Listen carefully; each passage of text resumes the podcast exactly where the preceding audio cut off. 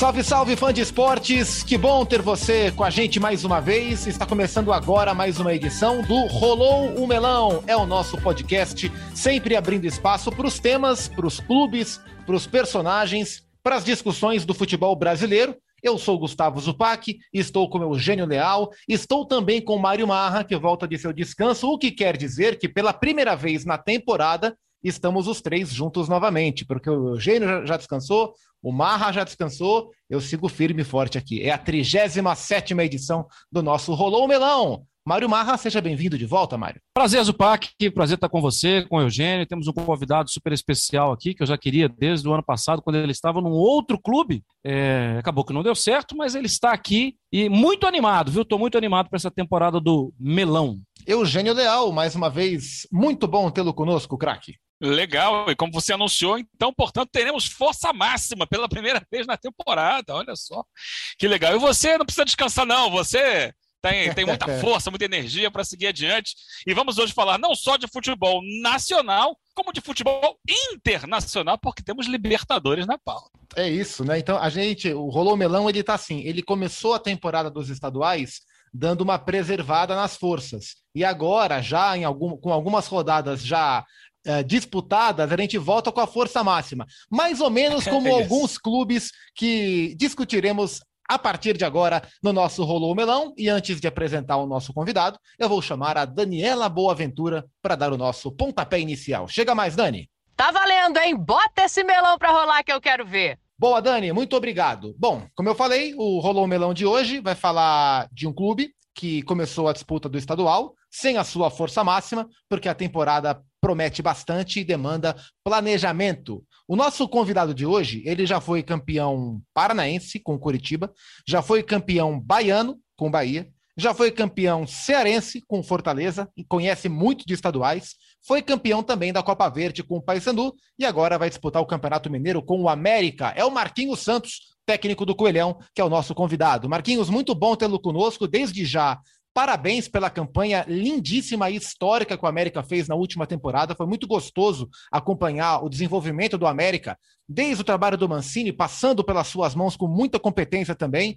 E, enfim, que 2022 seja tão bom quanto foi a temporada de 21 em Belo Horizonte. Eh, o Marquinhos, obrigado pelo, pelo papo, por aceitar o nosso convite. Gustavo, eu que agradeço o convite, é um prazer estar falando com vocês, um abraço ao Marra, ao Eugênio, né? E é sempre bom estar falando sobre futebol, em especial das coisas do América agora, para o torcedor americano, para o Coelhão, que é um, um time que todos gostam, né? É um time querido aí e que esperamos aí repetir aquilo que foi feito no ano passado, tendo êxito agora no ano histórico, participação histórica na Libertadores em 2022.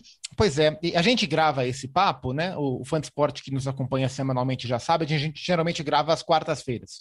Então, ontem, na terça-feira, no dia 25, o América perdeu para Caldense, Campeonato Mineiro. É, o Marquinhos está invicto, o América não, o Marquinhos está invicto. Foi o Giacomini que comandou. O América segue o seu planejamento de, de esperar o melhor momento, de colocar é, a sua potência máxima. Isso vale para jogadores, isso vale para a comissão técnica. É um, é um planejamento eu queria, Marquinhos, que você explicasse como, como é que foi feito esse planejamento e quais são os passos do América até a gente voltar a ver o time que a gente gostou de ver na, na última temporada. Perfeito, Gustavo. Quando terminou a temporada, né, e uma vez que nós atingimos o objetivo aí de Libertadores, já sentamos para que pudéssemos planejar essa nova temporada. Então nós é, fizemos com que um grupo apresentasse, se apresentasse dia 27 de dezembro, atletas oriundos das categorias sub-20, atletas que tiveram pouca minutagem na temporada passada, para que pudesse dar um tempo maior àqueles que mais jogaram durante a temporada, aqueles que tiveram um desgaste maior. E a apresentação do grupo que terminou o ano 2021 se deu no dia 10, dia 11, agora de janeiro. Então nós estendemos esse período de preparação para que pudesse dar um tempo maior, dar um, uma base para sustentar a temporada. E o fizemos, né? Sabíamos o risco que estaríamos correndo, mas ontem, dos 20 atletas que foram relacionados, 13 eram oriundos das categorias de base. Inclusive, quatro chegaram da semifinal é, frente ao Santos e já ingressaram a equipe, foram com a delegação e dois entraram no jogo ontem, né? Então, acho que é muito gratificante. O América é um, grupo, um, um clube formador e nós darmos a oportunidade a esses atletas. Mas dentro desse planejamento, a partir da segunda rodada, nós já vamos inserir alguns atletas que terminaram titulares ano passado, uma faixa de quatro, cinco atletas, com algumas novas contratações também, para que se possa começar a é, é, encaixar a equipe. Uma vez que nós perdemos aí os dois zagueiros titulares ano passado, infelizmente a situação do Cavicchioli se deu, né? Com procedimento cirúrgico cardíaco.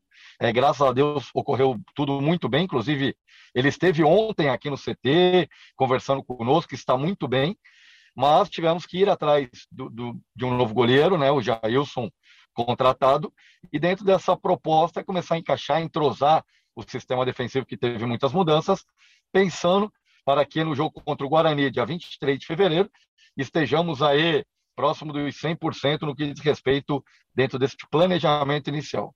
Marquinhos, é, eu primeiro vou ter que lembrar dos meus grandes amigos americanos, do Bruno, que tem até sobrenome Coelho, do Bruno Coelho, do Ronaldo, do Cláudio, que é meu primo, do Juca, é, e eu vou ter que comprar a briga deles. Nos últimos tempos, o América estava lá um trabalho legal com o Lisca, o Lisca saiu. O Wagner Mancini estava lá, o Wagner Mancini saiu. Marquinhos, você não vai deixar meus amigos na mão, não, né? A ideia é, é América, né? Ah, muito bem colocado, né, essa, essa visão. É claro que é um meio em que nós temos sim que fazer bons trabalhos para que possa angariar novas oportunidades, né? Mas eu tive, em alguns momentos da minha carreira, dois momentos específicos, em que fiz essa troca, essa escolha de troca. Porém, não, não, não fui feliz. Financeiramente melhorou, mas desportivamente e até mentalmente eu não me senti confortável e não colhi os resultados esperados. E passa assim por essa troca.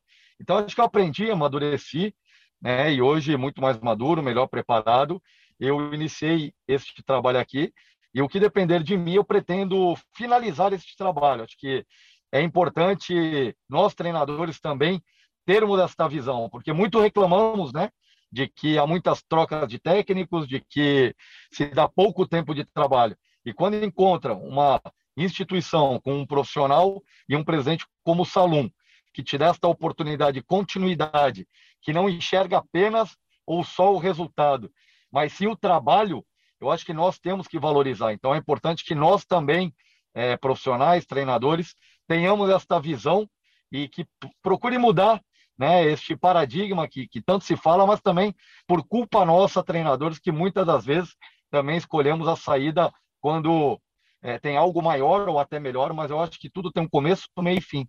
Então, do que depender de mim, eu vou cumprir com o meu contrato até o final. Marquinhos, é, você já fez aí a explicação de, de, todo esse planejamento, e a partir daí eu concluo que a Libertadores terá um peso grande na temporada do América. Né? Dentro disso, né, quais são as prioridades? A Libertadores em relação ao Campeonato Mineiro, por exemplo, né, que vai ser disputado em paralelo durante um, um bom período. É, lá na frente, né, Campeonato Brasileiro. Como é que está esse planejamento do América, pensando na temporada como um todo, macro? Né? A gente já vê que abre mão é. das primeiras rodadas do, do Mineiro para ter um time forte em estreia de Libertadores ou o Mineiro como um todo, há clubes no Brasil, como o Atlético Paranaense, que eles abrem mão do campeonato estadual, pensando numa temporada mais forte lá na frente, chegar melhor no final do ano. Como é que vocês estão trabalhando nisso? Qual é a prioridade da Libertadores dentro desse planejamento? Eugênio, é, é, como tu bem colocaste, né, nesse macro planejamento, o presidente deixou bem claro que o objetivo do clube, da instituição, é novamente buscar a se manter na Série A, sendo o segundo ano é, é, seguido né, de uma manutenção na Série A, que traria uma receita e um orçamento maior para o ano seguinte. Este é o principal. E claro que tem a, a, a curto prazo o Campeonato Mineiro, em que não abrimos mão, não, não podemos, eu acho que é a única, é, orçamentariamente falando, né? Eu acho que é o único campeonato que te dá a oportunidade de brigar por título, para até conquistar um título, né? Que, que, que é importante, principalmente para o torcedor. Eu sou daqueles que não abro mão do, do, do, do campeonato estadual e vamos buscar o título, vamos brigar pelo título. Mas ele não pode comprometer a temporada como um todo, entendendo de que a temporada, o calendário este ano é mais curto, né? Ele é mais, mais curto não, diria que ele é mais, o calendário ele é mais estreito em relação às tabelas e campeonatos simultâneos, uma vez que nós consigamos aí estar atingindo a fase de grupos da Libertadores, estaremos jogando três campeonatos ao mesmo tempo, possivelmente Copa do Brasil, Libertadores né, e Campeonato Brasileiro. Então você tem que planejar bem este início de temporada para que não se tenha um desgaste maior no momento crucial é, do ano dos campeonatos, né? Que o América até na questão orçamentária é um clube de, de porte médio, não tem como montar elencos assim como o Flamengo, como o Atlético é, Mineiro, né? Como o Palmeiras. Então nós temos que saber utilizar a base, revelar atletas, sermos assertivos o máximo possível nas contratações, para que se tenha sempre uma equipe competitiva. Então, a, a, a, curto prazo, é planejar esse início de temporada e buscar a classificação no Campeonato Mineiro de estar entre os quatro, e aí, posteriormente, ser um postulante ao título. É, é, colocar o América na fase de grupos da Libertadores e passar pelo menos uma fase, uma vez que o América entra na terceira fase da Copa do Brasil, né? A gente também pretende é, estar chegando entre os 16 clubes da Copa do Brasil, até aí sim numa questão de orçamento, para melhorar este orçamento e termos é, uma condição maior de ir ao mercado e buscar mais duas, três peças para o restante da temporada. O, o América vai estrear na Libertadores no dia 23 de fevereiro, né? Então daqui a pouco menos de um mês.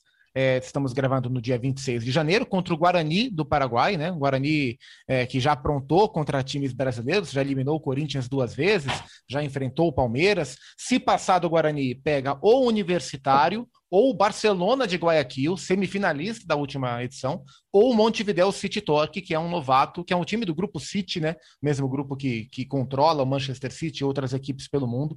É, esse é o caminho do América. É, é, possível, Marquinhos, como é que você vê esse caminho até a fase de grupos? Você coloca o América em igualdade de condições, um pouco à frente, um pouco abaixo? Qual é a sua análise? Olha, Gustavo, é, a partir do momento que houve o sorteio né, na Comebol, e desse chaveamento nós já começamos a monitorar e estudar os adversários. Claro que, primeiramente, o Guarani, porque é, é, um confronto eliminatório, né? E o Guarani também teve uma temporada muito boa é, no seu campeonato e nos dois torneios, né? Lá, clausura e apertura também. Ele foi muito bem, mas perdeu peças, assim como nós, e foi ao mercado também, é, fez boas contratações. Uma equipe que joga muito reativa, mas que tem um poder de contra-ataque muito grande. É o modelo do seu treinador, que seu treinador que voltou a comandar o Guarani daquele time, acho que ele foi o responsável por, por conquistar a Libertadores, ou vice-campeonato da Libertadores, se eu não estou enganado. Semifinal, é um time 2015. forte. Exatamente. Perdeu para o River na semi. Foi quando eliminou o Corinthians. Isso, Perfeito, perfeito. Obrigado pela. Me fugiu aqui um pouco a é. sua memória. E, e Eugênio, como sempre, brilhante aí na sua, na sua memória. Então Obrigado. a gente sabe da dificuldade que é, né? A gente sabe da dificuldade que é. E esse chaveamento nos levou a, a, aí sim, passando pelo Guarani, novamente um compromisso difícil que possa ter. É, são duas equipes, o, o Barcelona, que dispensa comentários, que vem numa, numa crescente nesse mercado sul-americano, nesse futebol sul-americano, uma, uma equipe muito organizada, até financeiramente, como, como instituição, e que buscou também reforçar a sua equipe pensando na fase chegar à fase de grupo de Libertadores. E o Montevideo que é um, um grupo um grupo do City, né? Então também tem lá jogadores interessantes, jovens, porém em que o o, City coloca né, nesses times alternativos para evoluir. Ele também é um braço aqui no futebol sul-americano, onde busca é, captar esses atletas mais jovens sul-americanos para desenvolvê-los e depois dando uma nova oportunidade, ou negociá-los, ou colocar no Manchester. Né? Então a gente tem acompanhado, tem estudado, e o América vem com o seu torcedor muito motivado, muito empolgado, né? E a instituição vivendo um momento mágico, histórico. Então nós temos que ter os, nós, cabe a nós como comando, ter os pés no chão, deixar a comemoração para a torcida e nós termos assim um, saber, né, a, a pavimentação que nós queremos fazer. Então tem que ser uma pavimentação muito firme muito constante, porque não será fácil. Então, por isso, essa tomar decisão desse planejamento inicial e não desgastar é, aqueles atletas que mais jogaram ano passado, senão tu chega ali no momento crucial e acaba perdendo por contusões. Não que não haja esse risco, mas o segredo de um planejamento em busca de sucesso é tentar minimizar esses riscos. Mas o América chega forte. É, me perguntaram, né, numa outra entrevista, qual foi o principal reforço foram oito reforços, oito, nove reforços que chegaram. Qual seria o maior nome?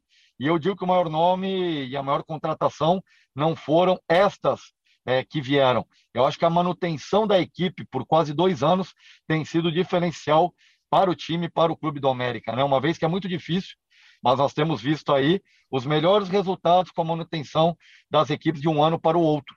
Palmeiras, é, é, nós temos visto o Atlético, Atlético Paranaense, né, um exemplo disso. Eu acho que a manutenção de equipe é importante dentro é, de um modelo de jogo. E o Salum é, faz uma gestão aqui incrível, né? Hoje, estando inserido no América, eu vejo isso.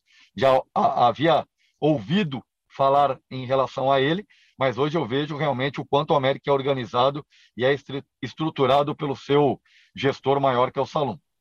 Marquinhos, uma matéria espetacular no, no site The Athletic, quando o Jürgen Klopp completou cinco anos de Liverpool, o repórter James Pierce, né, escreveu a matéria, e ele fala, ó, talvez a grande virtude é, da parte emocional, né, ele sai do campo, é, do Klopp, seja, os jogadores olham para ele e, e não convivem com grandes mudanças.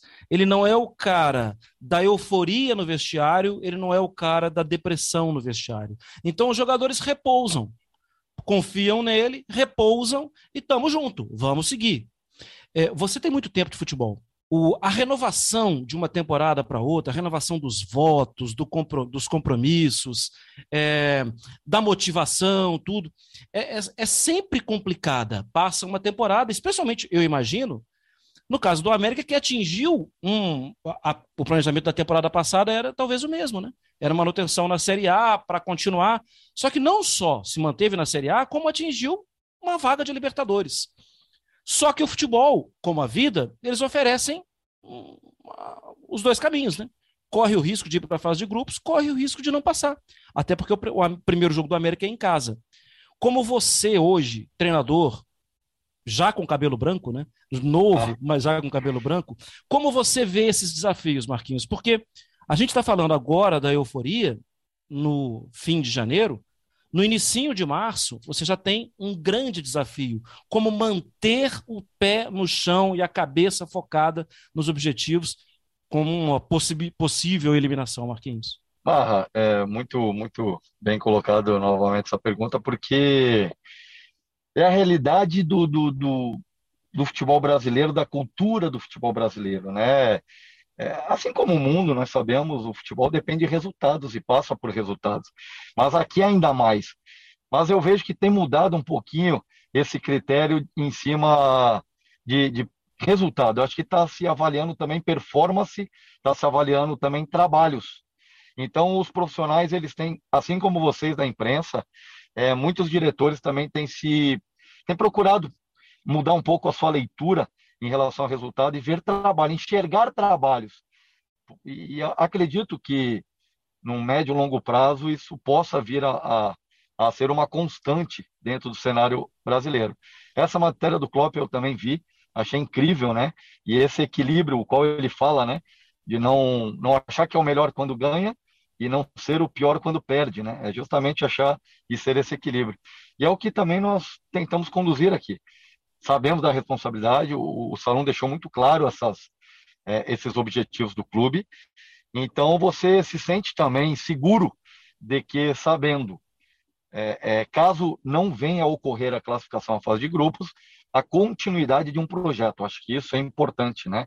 É ter essa é, consolidação, é ter é, é, essa ser feita essa avaliação sobre o seu dia a dia, sobre o seu vestiário, sobre a sua leitura de jogo, sobre a forma como você conduz o trabalho, acho que é mais e chega a ser não, não só mais motivante, mas mais empolgante e ser valorizado por aquilo que tu é ou aquilo que tu faz no seu dia a dia e não apenas em 90 minutos, que é um jogo eliminatório.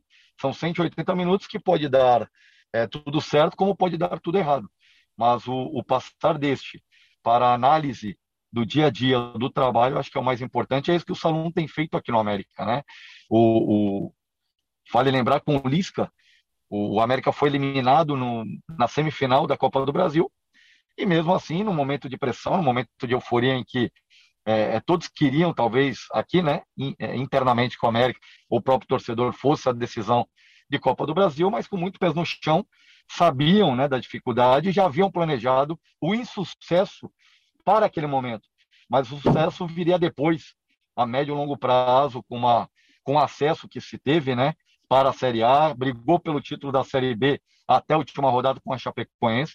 Então, acho que essa, essa visão de médio e longo prazo do Salão e daquilo que vem construindo o América, acho que é muito gratificante. Eu espero, né, claro, fazer o melhor e que o América possa atingir. Estamos trabalhando para isso a fase de grupos da Libertadores. É, o Marquinhos, a gente falou aqui no início, né? O Zupac te perguntou, aliás, não te perguntou, né? Te elogiou pelo trabalho do ano passado mas você pegou um time que já estava pronto, né? O time que já estava andando e fazendo uma boa campanha no, no Brasileirão, né? O time do Mancini. Você estava disputando o Brasileirão pela Juventude e tal, apareceu a situação e, e, você conseguiu dar sequência de uma forma interessante e ter um final de ano excelente. Ao mesmo tempo, você responde aqui para gente sobre algo que é muito importante, que eu sempre valorizo muito, que é a continuidade do trabalho. Acho que no Brasil, não só no Brasil, talvez no mundo inteiro, né? É, eu acho que existe a, a tal da indústria da contratação, né? Porque tem que, tem que contratar, tem que trazer e a gente passa dois meses só falando, não contratou isso, não contratou aquilo, quando o, o, o, mais importante é você dar sequência ao trabalho. Então, eu queria falar sobre esse desafio que você teve de, de dar sequência a um trabalho com a troca do, do comandante né, dessa comissão técnica. Aliás, foram duas trocas do América né, no mesmo ano, né, mas não por opção do América. Mas como é para o técnico chegar e entender que existe um trabalho que vem em andamento do clube, com uma mesma base de jogadores, e ele precisa se encaixar nesse trabalho e não necessariamente mudar ao seu jeito de pensar e chegar impondo novidades. Como é que foi isso para você? Eugênio, é, para mim foi, como tu bem colocaste, uma novidade dentro da minha carreira, porque os momentos em que eu acabei assumindo equipes foram em momentos que as equipes estavam brigando pelo decesso, né? E, e aí qualquer coisa que, que tu venha fazer e tenha é, sucesso, ele se potencializa. Agora, pegar uma equipe que já vinha muito bem estruturada, ele se torna muito mais difícil. Porque qualquer movimento errado, qualquer situação que tu faça, seja ele tático ou até é, como gestão de vestiário, gestão de grupo e até mesmo institucional, você acaba colocando tudo a perder. Então, eu enxerguei é, a equipe em que o Mancini vinha trabalhando, havia enfrentado recentemente o, o pelo no comando do Juventude, né, contra o América, então havia estudado bem a equipe do América, acompanhando o trabalho do Mancini, o qual eu admiro e, e vir para o lugar do Mancini tornou-se ainda mais difícil, né? Que é um treinador de renome, um treinador de resultados de sucesso por onde passou. E quando eu chego aqui, muito bem recebido pelos atletas, os modelos de jogo e até filosofia de trabalho eles se equivalem, tanto a minha quanto a do Mancini, então não houve muitas alterações. Mas aí eu consegui potencializar individualmente alguns atletas, né? Como o Ademir, é, o Juninho, o Zarate, o Eduardo Bauerman, o Marlon, lateral esquerdo. Então a gente conseguiu potencializar individualmente esses atletas, deu uma sequência quanto ao modelo de jogo, conceito de jogo que estava, porque eu também vejo o futebol da maneira como estava sendo jogado e é jogado a, a, a identidade América que foi criada aqui, né? Então, hoje o América é um clube que tem uma identidade. E o Salum, volto a falar de Salum, porque foi muito interessante o meu processo de contratação. Quando eu sou demitido e saio, sou desligado do Juventude naquele mesmo dia da contratação, o Salum conversou com um dos dois outros dois profissionais, outros dois companheiros de profissão, técnico de futebol, e perguntando quanto ao modelo de jogo, sistema de jogo, estrutura tática de jogo. E é difícil você ver um, um dirigente né, ter esse entendimento. E, e, ele foi muito claro, conversou com os três e ele tomaria a decisão. Dali uma hora, duas horas, ele me ligou e eu achei não havia passado por esse processo até então e achei o máximo, né? E a gente conseguiu dar continuidade a este a este excelente trabalho que vinha nas mãos do Mancini e potencializar, que eu sou uma equipe na 11 posição, mas naquele momento muito, assim, numa distância mais próxima da zona de rebaixamento do que é, buscar o que nós buscamos entrando numa fase é, eliminatória de, pré, de Libertadores. Então, a gente potencializou, colheu os resultados esperados, mas também, e eu digo isso, né, o principal foram o vestiário, foram os jogadores que aceitaram, assimilaram entenderam né, o modelo de jogo, a estratégia, cada qual partida em função do, do, do, do resultado e também do adversário, a gente preparava e montava essa estrutura de treinamento e eles confiaram, eles acreditaram e os resultados acabaram acontecendo. Então isso também é gratificante para o treinador quando tem êxito e consegue, né, junto do grupo, esse sucesso o qual teve o América no passado. É, isso é muito legal. E até me lembra um pouco, é, com, com, menos detalhes, mas me lembra um pouco uma entrevista que eu vi para os amigos do Futuri, né? Também uma rede de podcasts de conteúdo digital muito legal sobre futebol uma entrevista do Renato Paiva, o técnico português do Independente Del Valle, contando como ele foi, como é que foi o processo de entrevista para ele treinar o Del Valle, que ele ficou surpreso com a riqueza de detalhes, com aprofundamento sobre psicologia, sobre tanta coisa. Durou dois meses, não é isso? Pois é, é, é, é e tem um vídeo também viralizando dele contando, é, é, muito, é muito rico isso e me lembra um pouco desse, desse processo que o Marcos Salum, o, o dirigente do América, é, fez com o Marquinhos e com os outros técnicos para chegar até esse nome. Ô Marquinhos, você é, eu falei aqui no começo, né? Você foi campeão no Coxa, no Bahia, no Fortaleza, no Paysandu, que são times de massa dentro dos seus respectivos nichos, mas são times de massa. O América é um time muito tradicional, mas não é um time de massa, porque a massa em Belo Horizonte ou ela é alvinegra ou ela é azul e branca.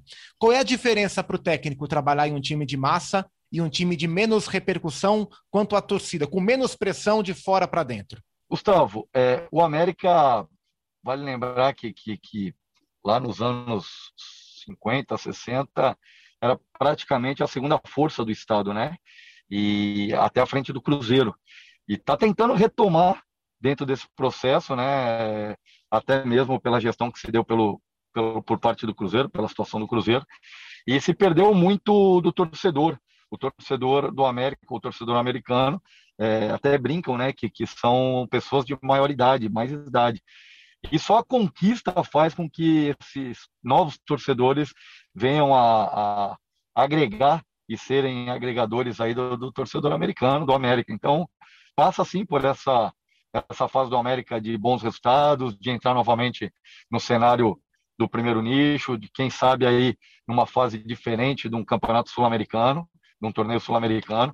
Isso vai fortalecer e vai fazer com que novos torcedores venham é, futuramente para o América, né? Mas é, é, é uma sensação diferente, é uma situação diferente, porque é muito próximo de uma, muito mais próximo de um de uma empresa, é menos emocional e mais racional, né, em função de resultados. E aí a cobrança ela torna-se muito mais interna, é, até mesmo por, do que, como bem colocaste, a, a massa, né? É, torcedores como Fortaleza, como Flamengo, como Curitiba, como Paysandu são algo aí que impressionam dentro dos seus nichos, dentro dos seus estados. E o América não tem isso, mas a cobrança é muito interna e passa assim pela, pela direção, passa é, por nós profissionais daquilo que nós queremos. Mas de certa forma tu também consegue trabalhar um pouco mais tranquilo, pode-se dizer assim, porque não tem aquela pressão é, de fora para dentro. Então administrar esse cenário ele é melhor, sem dúvida nenhuma. Haja vista o Silvinho no Corinthians. Um primeiro jogo, estreia do Paulista, ele já está é, tomando porrada e é uma injustiça que se faz enorme, que é uma pessoa e um profissional da alta qualidade, extremamente preparado para a função, né? Acho que tem a primeira oportunidade no futebol brasileiro, mas que ele está colhendo frutos. Quando lá no passado, quando iniciou a temporada, ninguém imaginava que o Corinthians entraria, ou seria o quarto colocado do Campeonato Brasileiro, e entraria na terceira na fase de grupos aí já da Libertadores. Então é uma certa injustiça que se tem, mas finalizando a sua pergunta, Gustavo, eu acho que o principal fator é esse, né? Essa, essa gestão em relação a torcedor e até mesmo imprensa nessa cobrança exacerbada que se tem é, emocional do futebol brasileiro, ela é, ela é menor e aí faz com que tu tenha um, um maior controle sobre vestiário, sobre as tomadas de decisões, em que tu não tem que acelerar processos quando acontece de time de massa e, e, ou no caso aqui como o América de uma torcida um pouco menor, mas que também vou te falar, também cobra, viu?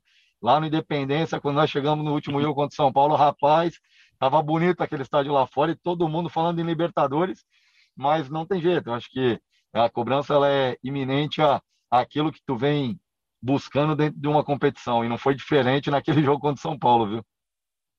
Ô, Marquinhos, eu quero te, te perguntar em relação a um jogador que eu tenho um olhar carinhoso já há algum tempo e depois é, sofrendo com contusão, tudo, e agora novamente o Mateuzinho é, é um jogador que vai trabalhar com você.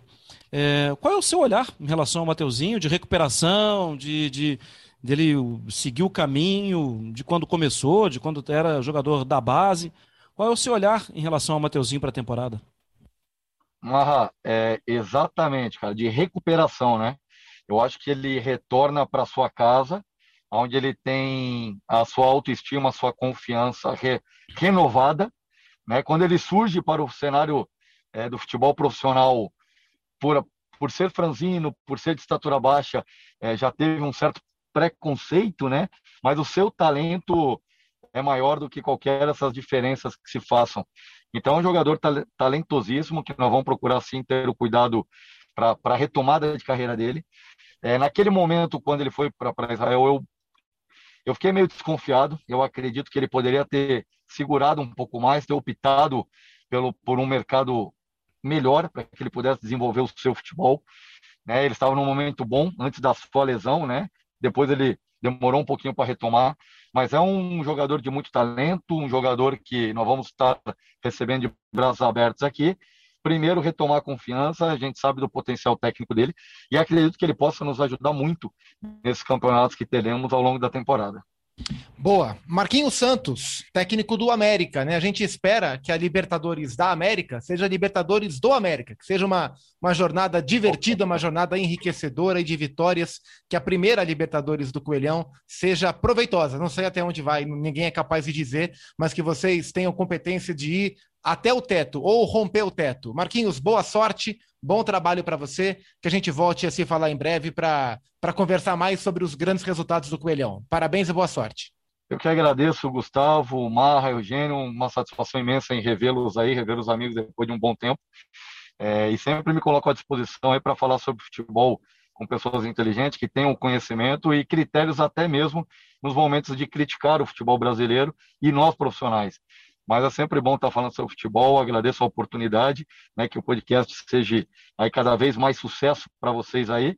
Né? Tem sempre é, eu como ouvinte que é sempre bom estar é, escutando pessoas inteligentes aí do meio falando sobre futebol e discutindo sobre futebol. Muito bom, obrigado Marquinhos. Eugênio Leal, semana que vem, mais um encontro marcado para rolarmos a bola pelo Brasil. Eugênio. Marcadíssimo. Forte abraço, abraço a todos aí e até a semana que vem. Mário Marra, bom tê-lo depois do seu breve descanso. Semana que vem estaremos juntos de novo, meu amigo.